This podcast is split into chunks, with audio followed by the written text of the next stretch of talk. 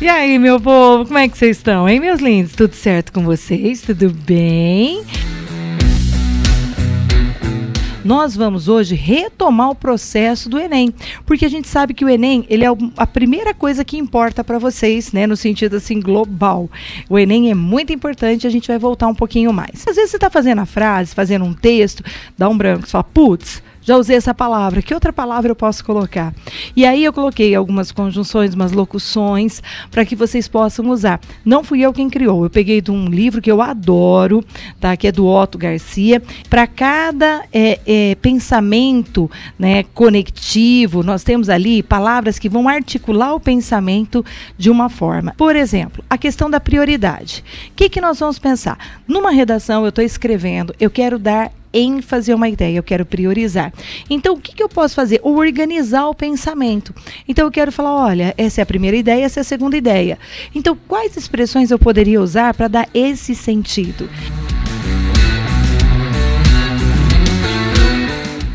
Vamos supor que eu fosse você. Quais palavras eu usaria para usar, fazer coesão, dando a ideia de prioridade ou relevância? Eu gosto de trabalhar com né, a ideia do em primeiro lugar.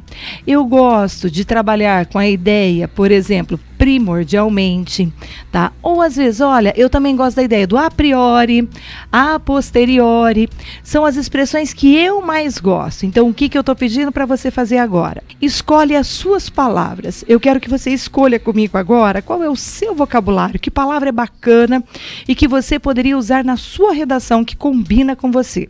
Essa é a ideia, tudo bem?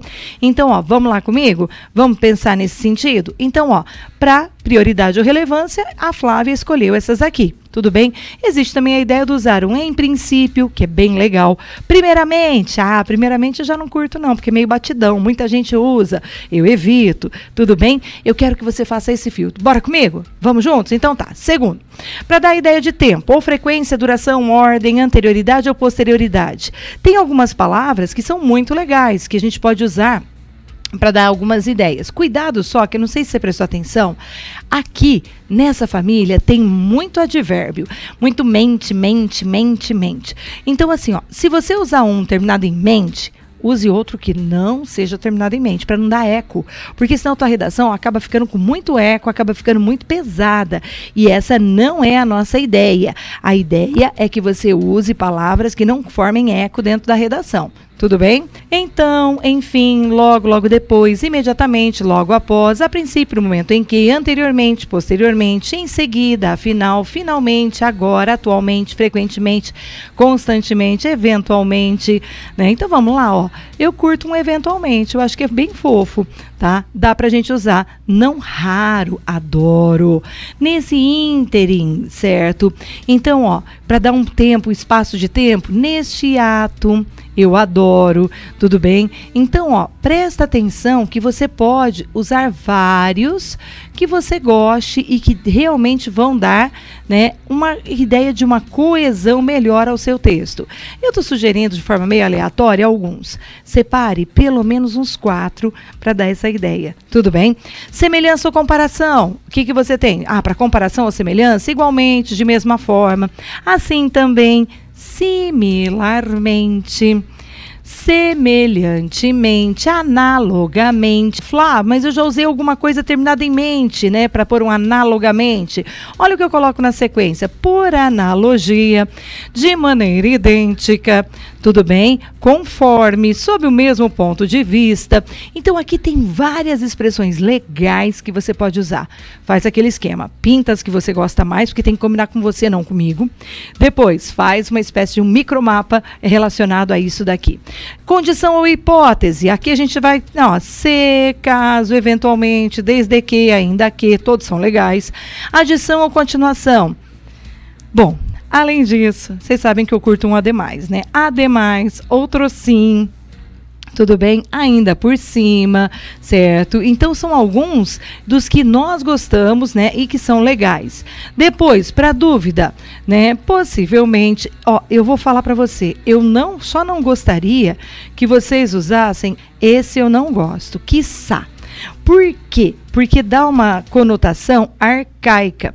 Então assim, ó, todos os outros que estão ali, talvez, provavelmente, possivelmente, quem sabe, ou é provável, né? Tudo bem. Agora, um quiçá, tipo, dá a impressão que você é muito, muito, muito, muito, muito antigo. E não é isso que nós encontramos. Tanto no Enem quanto na UEL, nós precisamos que você seja jovem, que você seja atual, sem usar gírias. Tudo bem? Então você vai usar o quê? A norma padrão contemporânea. E aí o quiçá não rola.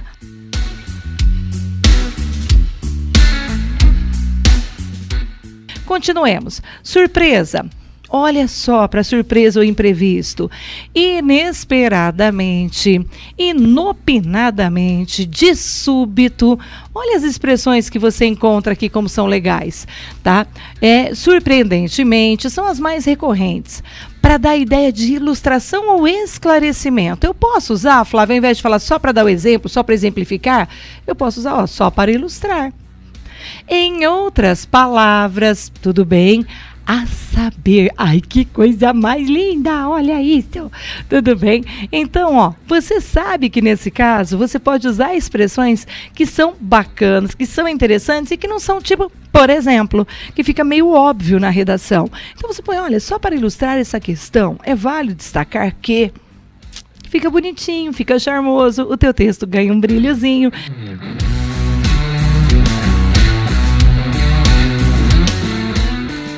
Lugar, proximidade, a gente já falou aqui, né? Aqui, lá, colar. Resumo, recapitulação, conclusão.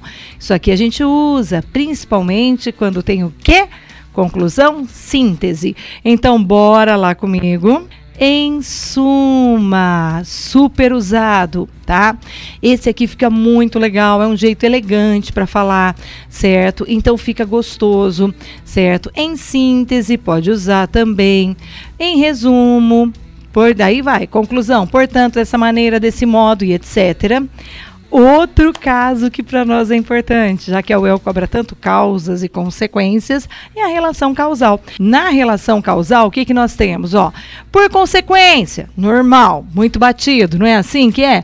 Por consequência, fica muito comunzão? Então, bora comigo. Olha só, eu tenho outras palavras que podem entrar que são charmosas.